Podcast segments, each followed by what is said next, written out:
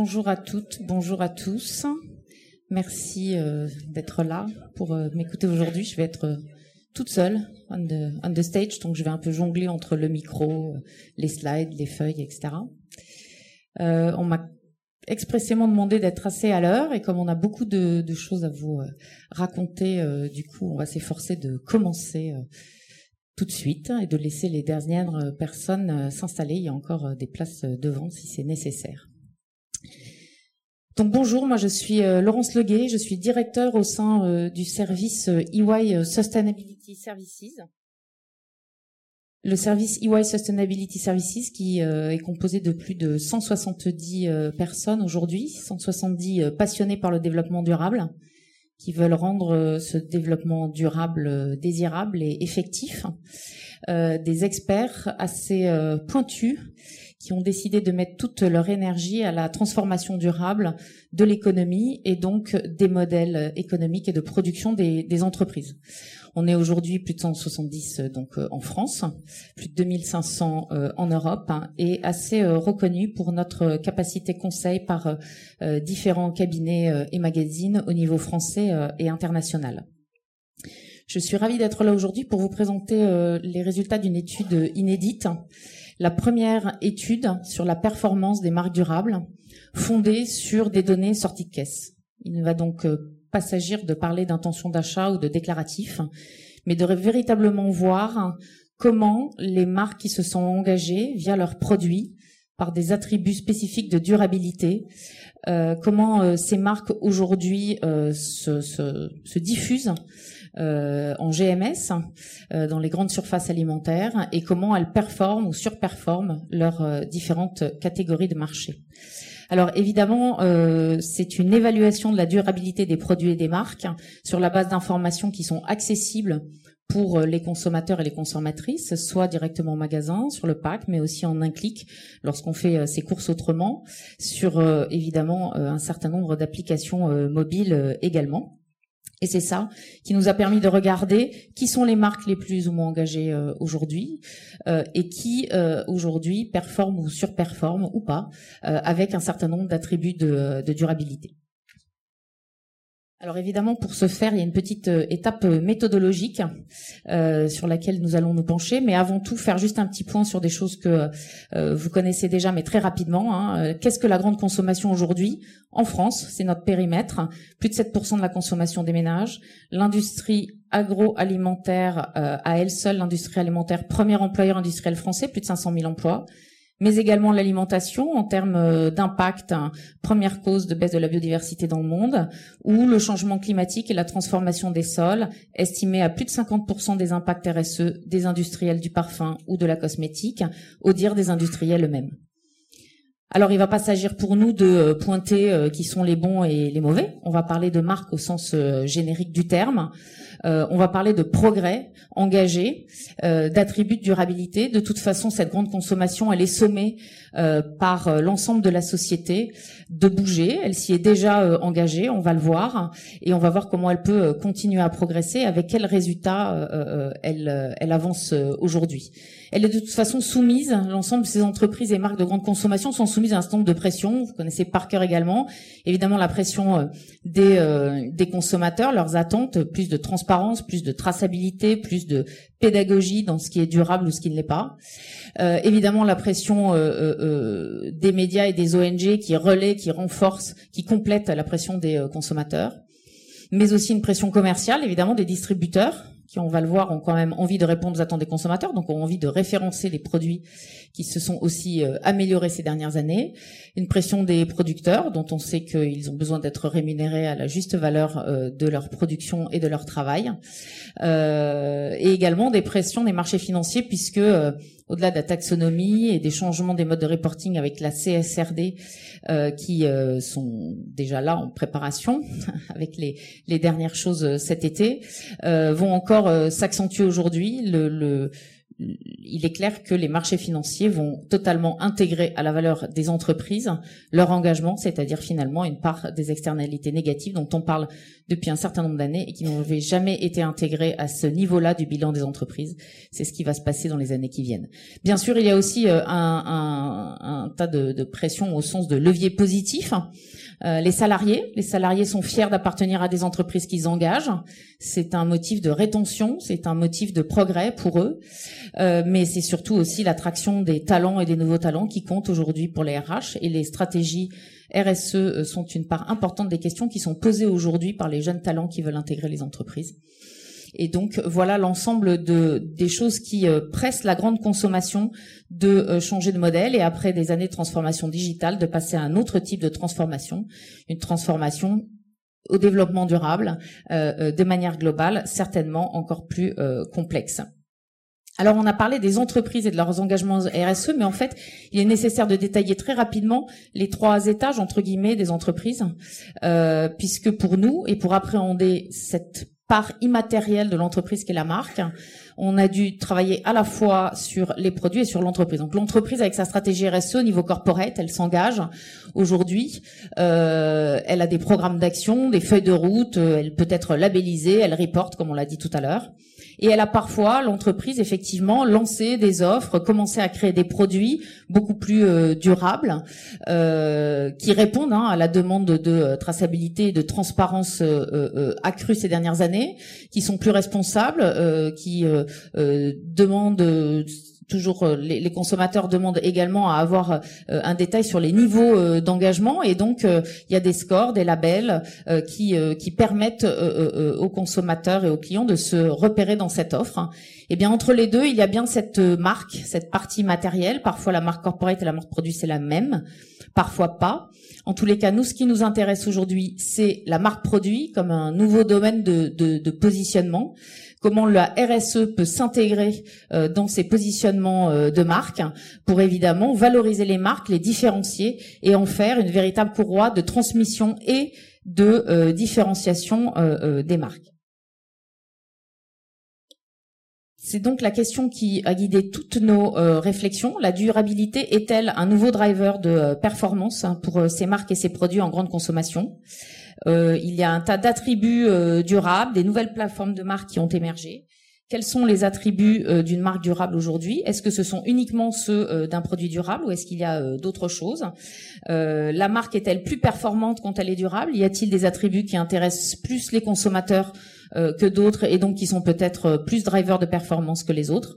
Et enfin, les produits durables euh, se vendent-ils mieux Se vendent-ils plus Se vendent-ils plus cher? C'est à toutes ces questions que nous allons euh, répondre maintenant. Alors pour ce faire, il a fallu quand même inventer une méthode d'évaluation des produits, puis des marques, pour pouvoir évidemment regarder comment elles sont réparties ensuite sur le marché et pouvoir comparer des groupes de marques avec des niveaux de maturité à peu près euh, homogènes. Petit détour méthodologique. Bon, on s'accroche un peu, mais on va essayer de faire euh, rapide et simple. Euh, notre périmètre, c'est donc les données de vente euh, IRI et ses partenaires euh, ScanUp et Beauty entre 2018 et 2022 en grande surface alimentaire sur les segments hygiène, beauté, alimentation et boissons, le tout en France. Nous avons donc étudié 39 catégories, soit 538 marques d'hygiène beauté, et également 226 catégories, soit 6830 marques d'alimentation et boissons. Le total, c'est un peu plus de 5,7 milliards d'euros de total chiffre d'affaires en hygiène beauté et 97,2 milliards d'euros de chiffre d'affaires en alimentation boisson. Ça représente une grande part de nos courses au quotidien et donc euh, de l'ensemble de ce qu'on appelle la grande consommation. Évidemment, pour pouvoir comparer et travailler sur ces produits, on est allé chercher les attributs de durabilité qu'on trouve apposés sur ceux-ci ou présents sur les sites internet lorsqu'ils ne sont pas apposés sur le pack. Ces attributs de durabilité, nous en avons sélectionné 17 euh, en hygiène beauté et 25 en alimentation boisson. Ce sont tous des labels audités dans la méthodologie robuste, des labels ingrédients. On a également intégré euh, des scores, le Nutri-Score, Nova-Score, EcoScore pour l'alimentation boisson.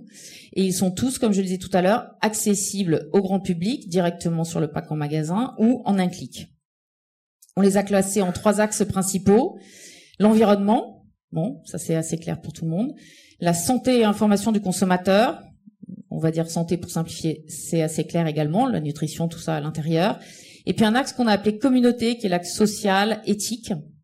Et donc, on va pouvoir aussi faire des tris et regarder l'ensemble des produits qui sont marqués par ces attributs de durabilité aussi selon les axes et regarder si certaines catégories ont privilégié certains axes de durabilité et au sein de ces axes, certains labels. Alors, il y a quand même quelques limites en fait à cette étude. En fait, c'est les limites de ce que la traçabilité et la technique nous, euh, permettent aujourd'hui. C'est-à-dire que évidemment les engagements qui sont pas disponibles, bah ils sont pas inclus. Ils sont pas disponibles parce qu'ils appartiennent pas forcément au dictionnaire ou aux bases de données. Ou alors, malheureusement, comme tous les efforts faits autour du packaging, ils sont juste pas bien tracés en France. Donc aujourd'hui, toutes les euh, initiatives positives sur le packaging euh, ne sont pas tracés sur les packaging en question pour la plupart, et en tous les cas ne sont pas tracés dans les gen codes, etc., qui permettent aux différents euh, euh, panélistes en question qui nous fournissent les données sorties de caisse de pouvoir savoir si tel produit avait un pack qui avait évolué, il est passé du plastique au PET ou du PET au craft, etc., etc. Donc ça, c'est la première limite. Les engagements non disponibles ou non traçables ne sont pas inclus. Mais essentiellement, on a, vous l'avez vu, tous les labels audités, labels ingrédients, etc. Ensuite, les engagements, nous avons écarté volontairement les engagements à très très faible représentation. On en a déjà un certain nombre, là, 17 plus 25. Donc ceux qui étaient représentés sur un nombre très très faible de produits ont été écartés. Euh, et enfin, nous avons exclu les marques de moins de 100 000 euros de chiffre d'affaires euh, euh, lors de notre dernière année complète, c'est-à-dire 2022, enfin pas complète, puisque nous avons des chiffres jusqu'en mai 2022 euh, estimant effectivement qu'il euh, n'était pas non plus très représentatif, soit des nouvelles marques très récentes, soit des, marques qui n'ont pas encore complètement euh, trouvé leur, marché. Sur cette base, évidemment, il y a quand même une petite euh, méthode de calcul. Donc, on s'accroche juste deux minutes. On va prendre l'exemple d'une marque à trois produits dans deux catégories, A et B. Euh, la première étape, c'est de calculer la note du produit, la note de durabilité du produit. Donc sur chaque, produit, il y a un nombre euh, d'attributs. Il peut y en avoir un, mais plusieurs. Et ensuite, on va regarder pour chacune des catégories à laquelle le produit en question appartient, le nombre total d'attributs qui a été utilisé par tout le monde. Donc dans la catégorie de produit A, j'ai 6 attributs total qui sont utilisés et j'ai un produit A1 qui en utilise 3 sur 6, il a une note de 0,5. Vous avez compris que toutes les notes vont être comprises entre 0 et 1. Le produit A2, toujours dans la même catégorie, lui, il a 5 attributs sur les 6 possibles dans sa catégorie. Il a une note de 5 sur 6, 0,83. Très bien. Catégorie B, j'ai qu'un seul produit. Ma marque X, elle a qu'un seul produit dans cette catégorie B. Il y a trois attributs durables constatés. Le produit B1 n'en utilise qu'un, 1 sur 3, 0,33. Jusque-là, tout va bien. Avec ça, j'ai une note de marque par catégorie. Je fais la moyenne de mes notes produits catégorie et j'ai une note de marque catégorie. J'ai donc une note de marque catégorie A et puis une note de marque catégorie B. Et pour avoir la note globale de ma marque, c'est-à-dire l'intensité d'investissement et d'engagement de durabilité de ma marque au global, je vais faire la moyenne des notes de marque par catégorie. Simplement, je vais faire un petit truc en plus. Je vais pondérer par le nombre de produits, le nombre de AN, comme on dit. Tout simplement parce qu'effectivement, si j'avais très peu de produits très bien notés et qui comptaient autant que une notation sur beaucoup de produits, ça serait assez injuste. Voilà comment je me retrouve avec une note globale de marque. Et nous avions eu euh, chez EY l'intuition euh, quand même assez euh, étudiée scientifiquement, parce que c'est souvent comme ça qu'on travaille, mais que globalement, il y avait différents niveaux de maturité, de durabilité sur tous ces segments qu'on étudiait, et on était entre 4 et 5. Eh bien, en fait, lorsque on applique cette méthode de notation à nos deux grands secteurs, c'est-à-dire hygiène beauté 538 marques et alimentation boisson 6830 marques, on corrobore fait, effectivement, pardon, on corrobore le fait qu'on euh, a bien cinq niveaux de durabilité aujourd'hui, en France en tous les cas, pour ces grands types de marques. On a des marques niveau 1 assez conformistes, des notes inférieures à, à 0,1. Elles respectent la réglementation, leur marketing est classique, elles sont vraiment conformistes. On a un niveau 2 de marques débutantes, pardon, des notes entre 0,1 et 0,2. Il y a une première dynamique de création de valeur durable qui s'est euh, instaurée, mais sur un périmètre assez restreint. On a toujours un marketing assez classique. On a un niveau 3 de maturité avec des marques qu'on a appelées initiées entre 0,2 et 0,33. Il y a une prise de conscience déjà plus importante, une réduction significative des risques et des coûts à l'échelle de l'entreprise, une première diffusion de l'information pour une meilleure adhésion des, employés en interne et aussi une diffusion de l'information auprès des consommateurs avec un marketing qui est vraiment en transition. La RSE commence à infuser dans la partie marketing de manière assez claire. Le niveau 4 d'engagement, on les a appelés on a appelé ce niveau marque engagée. On a des notes qui sont donc là supérieures à 0,33 et qui vont jusqu'à 0,50.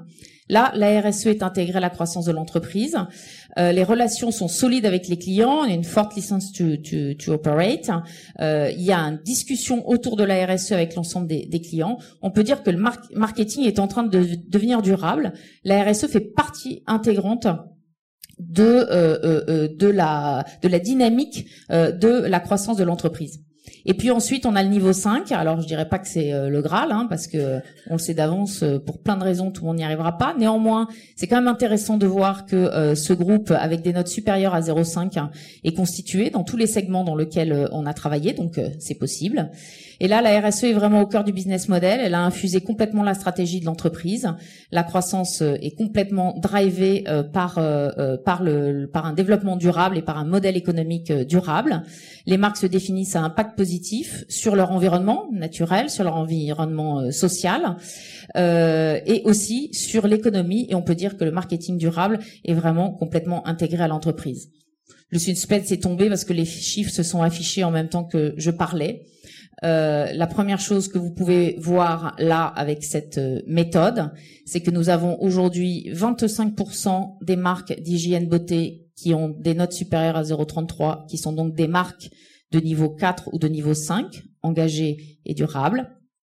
Et seulement, parce que là c'est difficile de dire autrement, 4% des marques alimentation et boissons qui sont à ce même niveau de niveau 4 euh, euh, ou 5 marques engagées ou durables. Alors évidemment, on est donc sur 4% de 6830 marques versus 25% de 538. N'oublions pas que ce sont des pourcentages avec des euh, panels de départ qui ne sont pas identiques. Voilà, ça c'était la partie la plus ardue euh, de euh, l'histoire.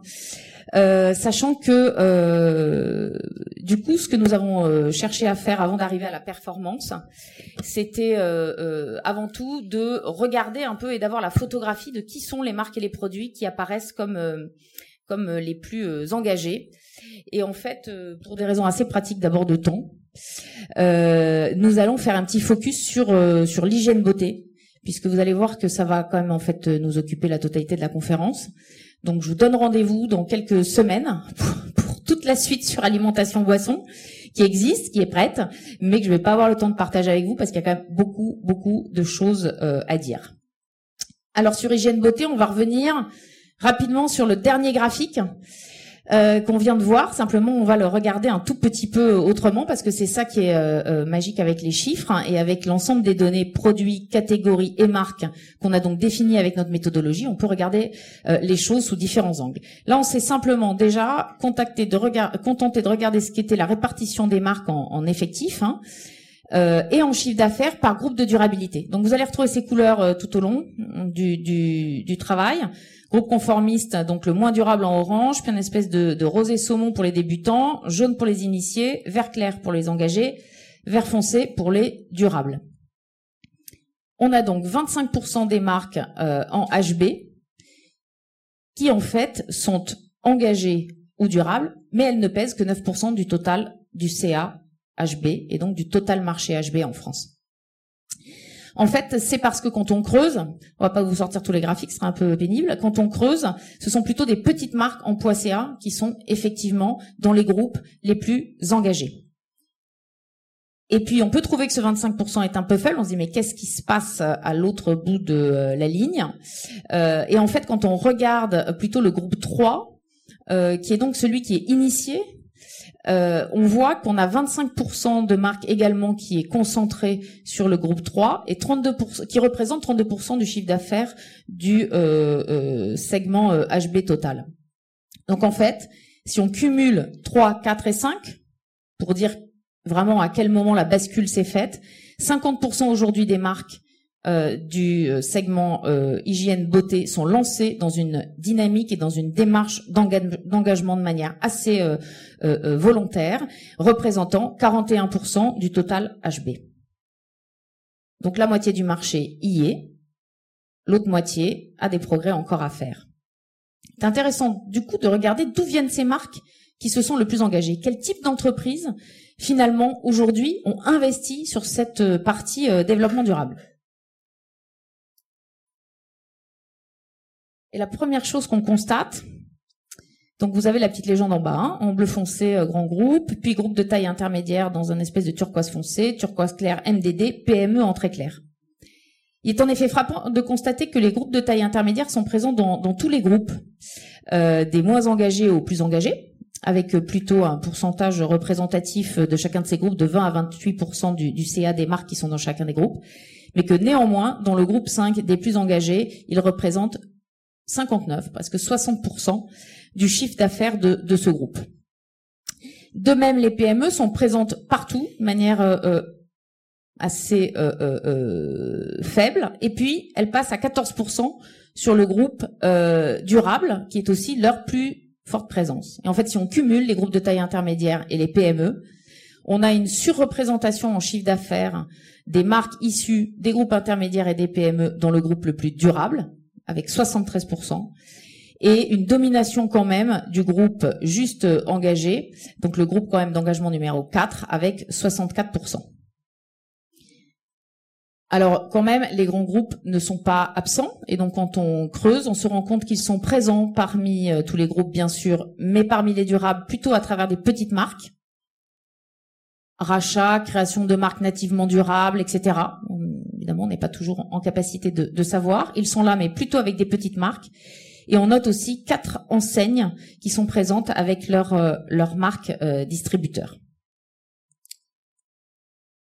On s'est posé la question, comme on est en HB, de quels étaient les attributs, quel axe d'attributs avait été le plus privilégié euh, marques, par ces marques d'hygiène beauté. Et alors là, le voilà, le score est sans appel et du coup euh, le schéma euh, également. On retrouve en bleu notre axe euh, santé, envers l'environnement. On note qu'il n'y a pas de communauté orange qui apparaît tellement le score est faible.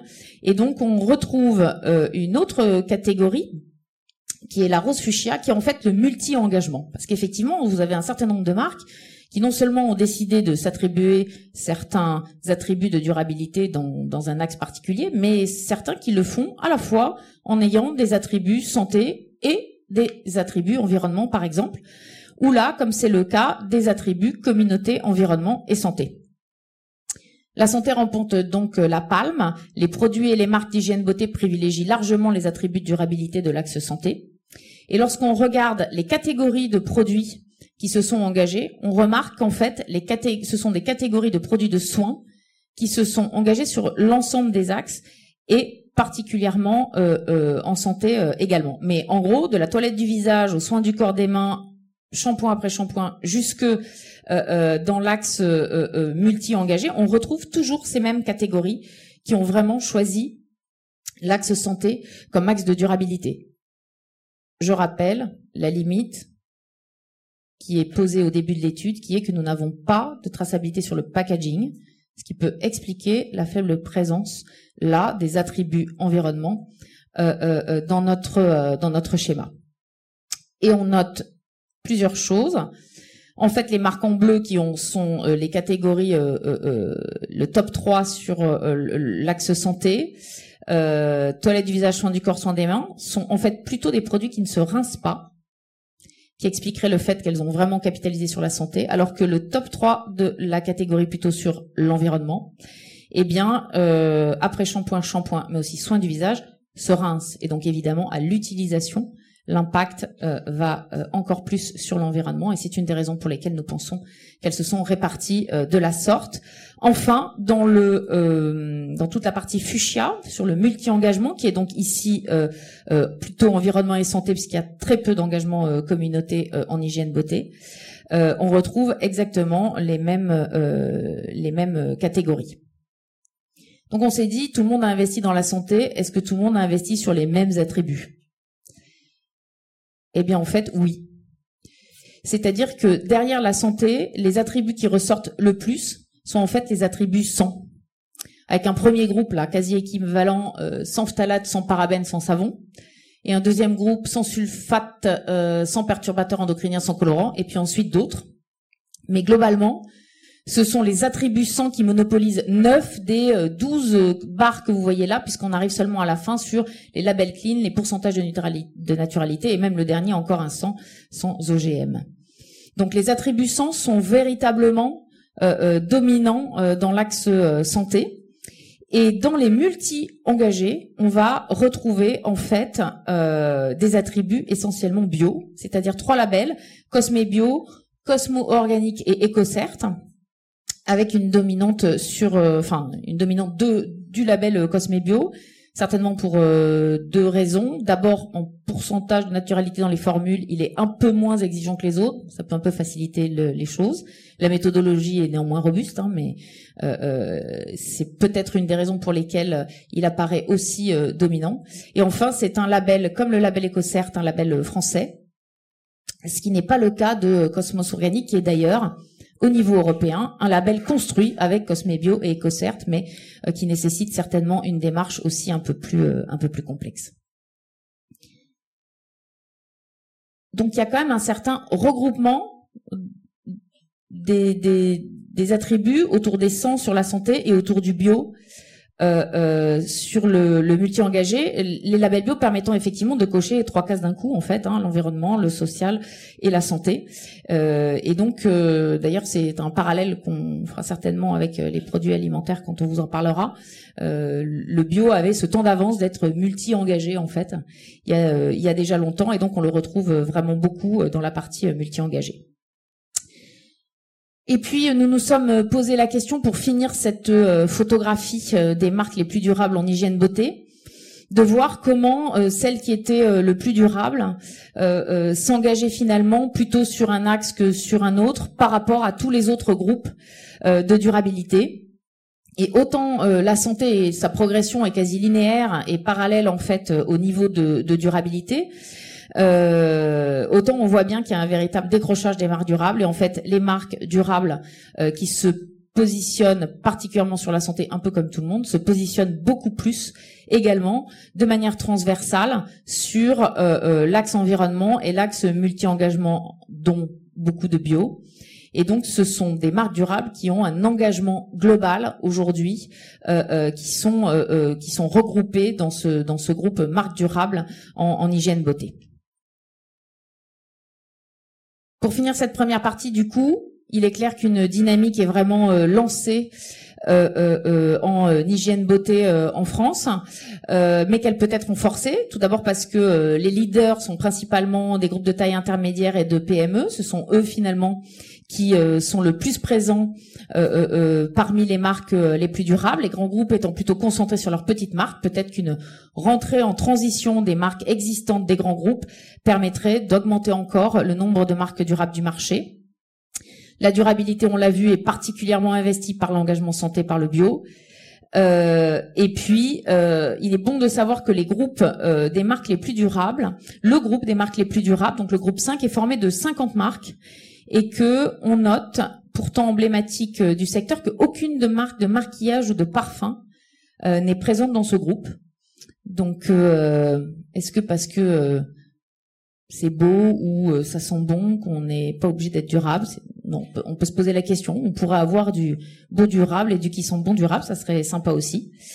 Euh, en tous les cas, euh, c'est intéressant parce qu'en termes de catégories, on ne peut pas vous présenter tous nos détails, mais en termes de catégories, on note que les catégories qui sont présentes dans le groupe 1 le sont aussi dans le groupe 5.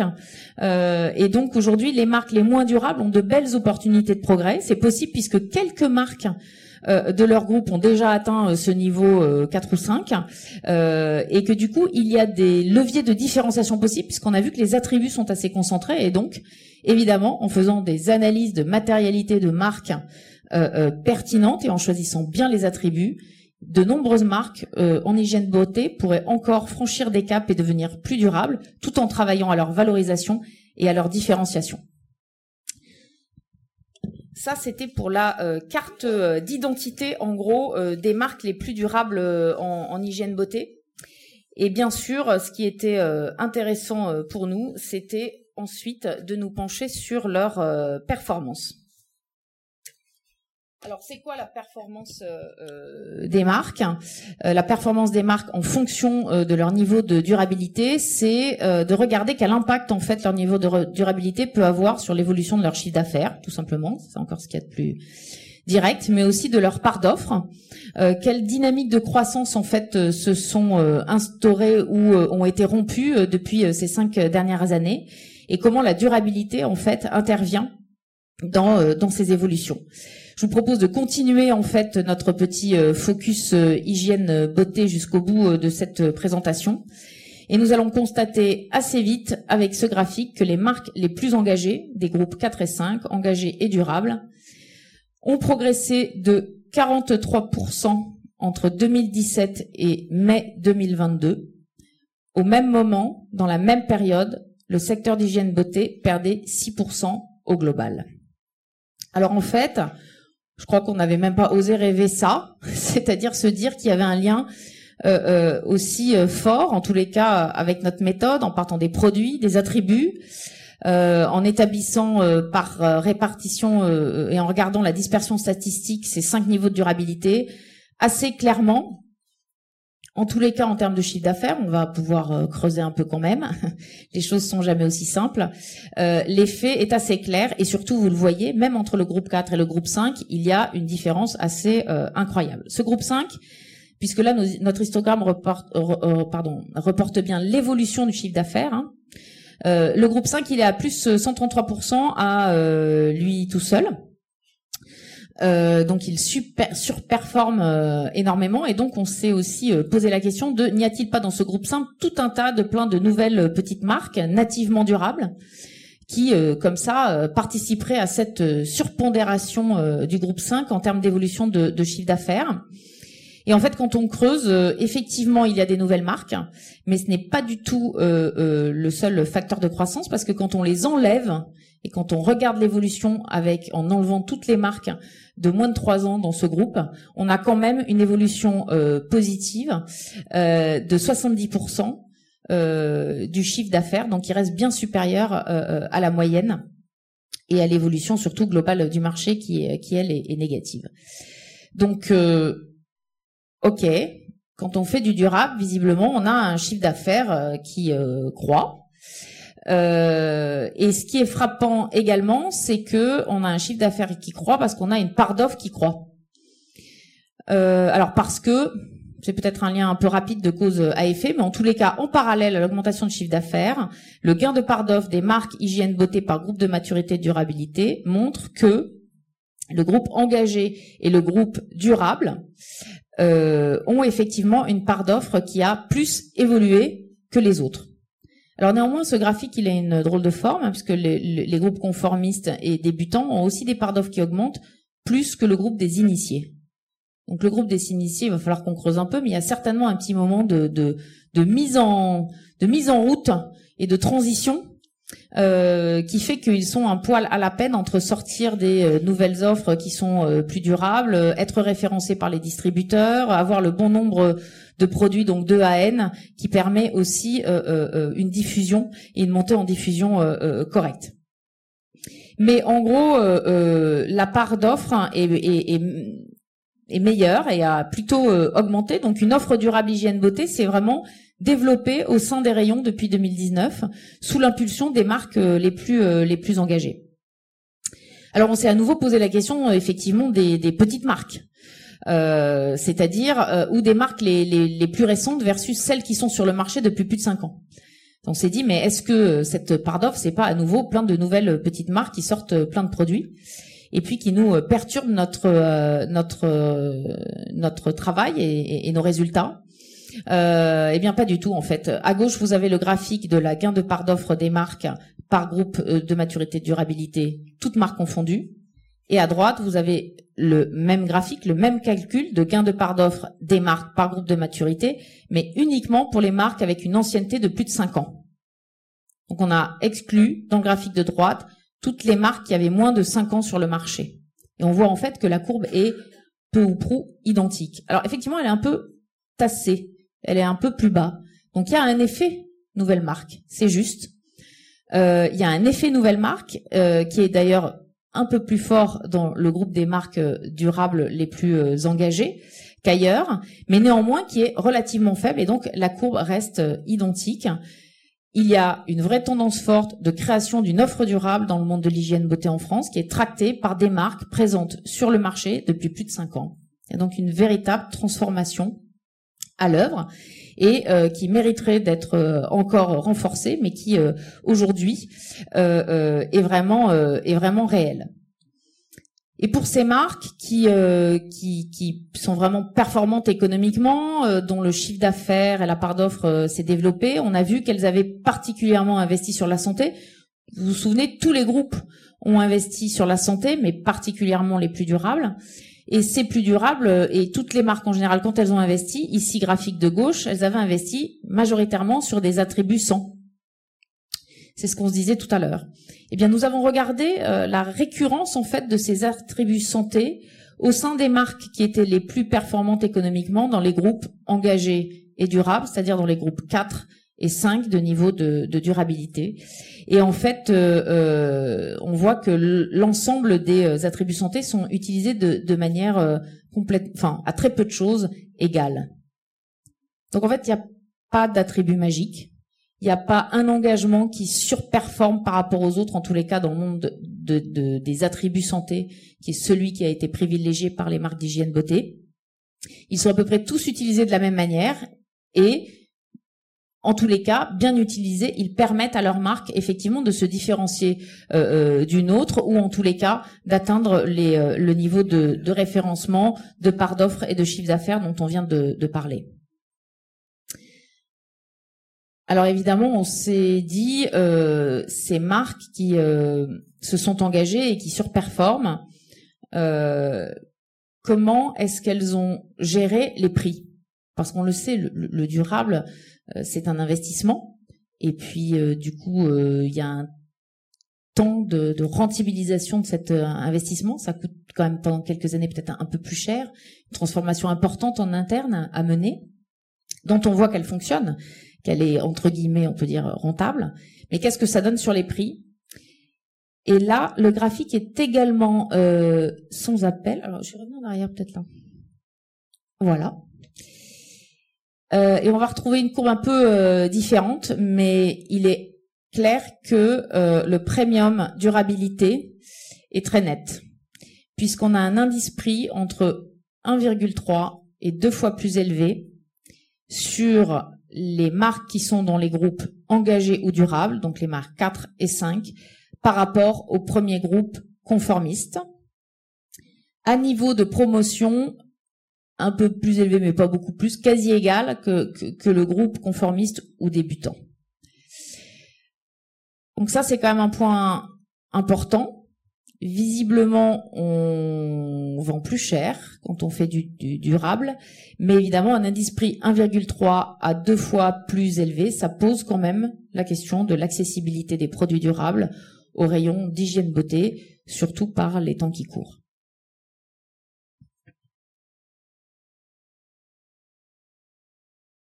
On a noté par ailleurs que la GMS reste néanmoins plus compétitive que les autres circuits du type sélectif comme la, pharmacie, euh, la parfumerie, etc. Et que la disponibilité en magasin pouvait aussi euh, expliquer en partie cette euh, surperformance des, marques durables, mais pas la sous-performance des marques les moins durables. Donc il y a encore des choses à creuser derrière cet indice assez frappant. Enfin, pour terminer, euh, le zoom euh, sur le groupe 5 durable euh, nous a permis aussi de creuser certains points. C'est-à-dire que dans les marques durables, on l'a vu, qui surperforment beaucoup, on en a quand même une partie qui surperforme beaucoup plus que les autres. Et donc cette partie, on, on, a fait le, choix de, de diviser ce groupe entre ceux qui avaient vraiment des évolutions de CA positives et les autres. Et en fait, on constate que les marques durables, qui sont déjà globalement les plus performantes, Parmi elles, celles qui sont en plus les plus performantes, eh bien, elles couvrent quand même deux fois plus de catégories et deux fois plus de AN, ah, euh, oui, de produits du coup.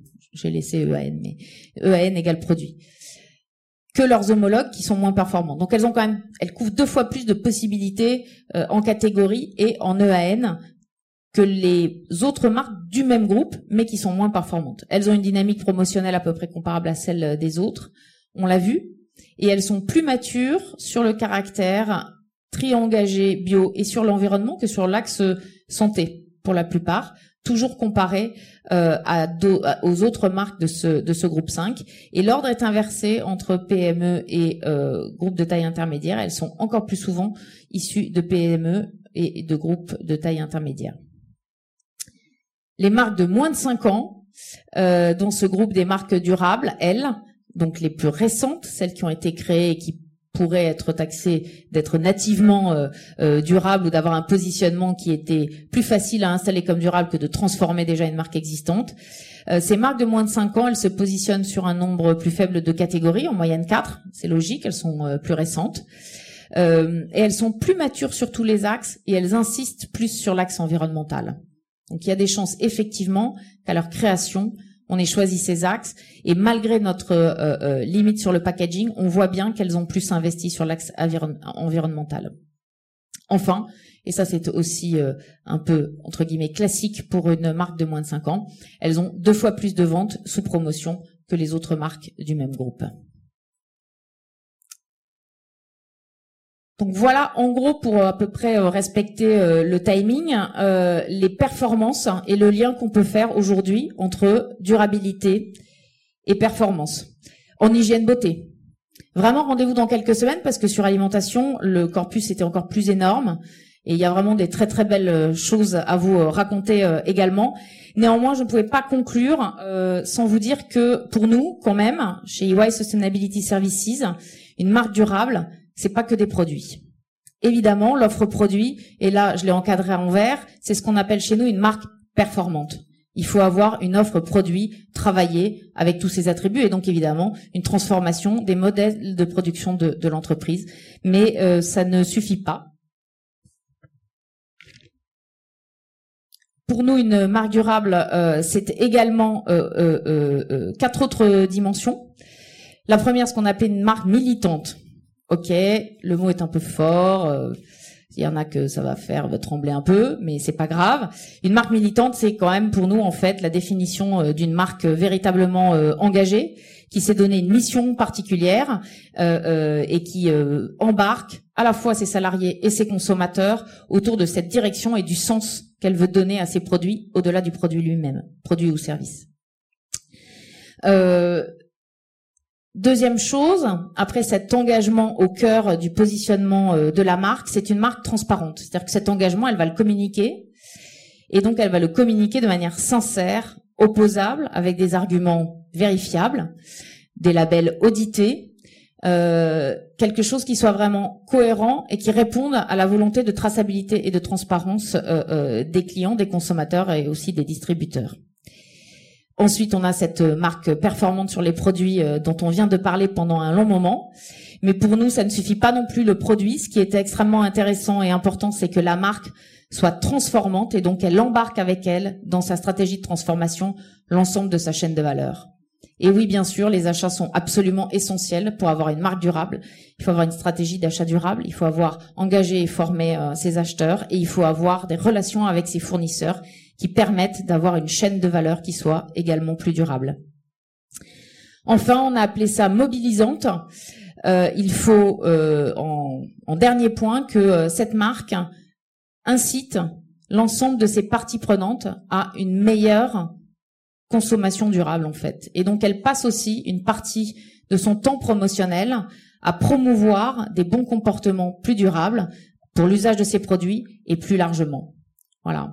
Donc nous avons construit cette espèce de matrice que vous voyez là, euh, en plus de ces niveaux de durabilité avérés par les résultats qu'on a et aussi corroborés par ceux sur euh, alimentation, un très gros panel. Euh, nous avons construit cette matrice et nous sommes à votre disposition, bien sûr, parce que quelle que soit euh, votre marque et quel que soit le niveau d'engagement, en tous les cas, il y aura toujours un travail à faire pour comprendre ce qui est le plus matériel, le plus pertinent par rapport euh, à vos produits, vos marques, vos entreprises, et le plus efficace pour votre positionnement, votre communication et puis la mobilisation de vos parties prenantes. Je vous remercie.